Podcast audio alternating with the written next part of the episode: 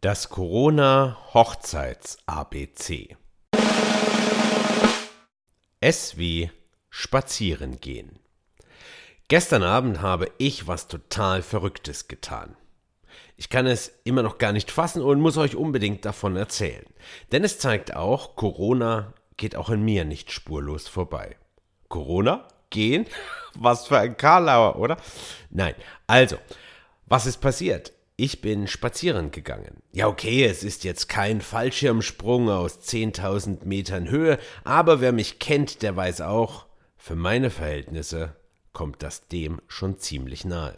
Denn eigentlich meditiere ich lieber mit einem Glas Rotwein vor dem Kamin oder gehe eine Runde surfen.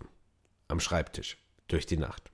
Aber außergewöhnliche Zeiten erfordern außergewöhnliche Maßnahmen.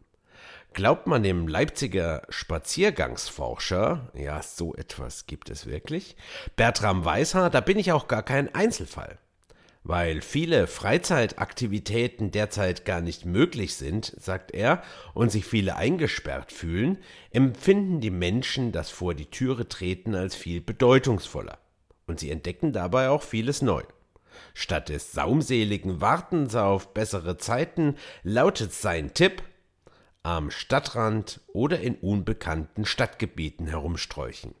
In ländlichen Regionen können auch Routen durch Wald oder Feldflur in den Nachbarort neue Wege aufzeigen.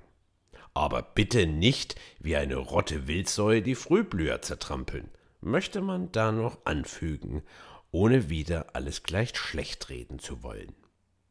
Ich sehe es schon vor mir, die nächsten freien Trauungen, wenn mir verliebte Wesen von ihrer Kennenlerngeschichte erzählen.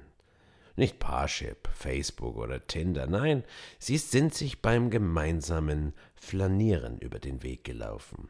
Was er zunächst als schnöden Schabernack empfand und nur dem Schrittzähler seine iWatch Rechnung tragen wollte, das war für sie eine Art psychische Soforthilfe nach wochenlangen Videocalls. Einfach mal an die frische Luft die bleiweiße Haut in die ersten Frühlingssonnenstrahlen halten, und dann sind sie beide aneinander gerempelt im Sauerstoffrausch.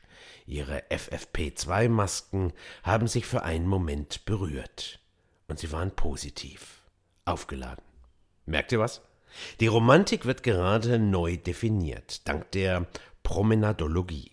Spazierengehen ist mehr als ein Walk of Shame, oder wie Spazierstock Spezi Weißhaar prognostiziert, der Spaziergangsboom könnte auch Folgen für die kommunale Städteplanung haben. Wozu brauchen wir schon Datenhighways? Wir brauchen Spaziergangsautobahnen.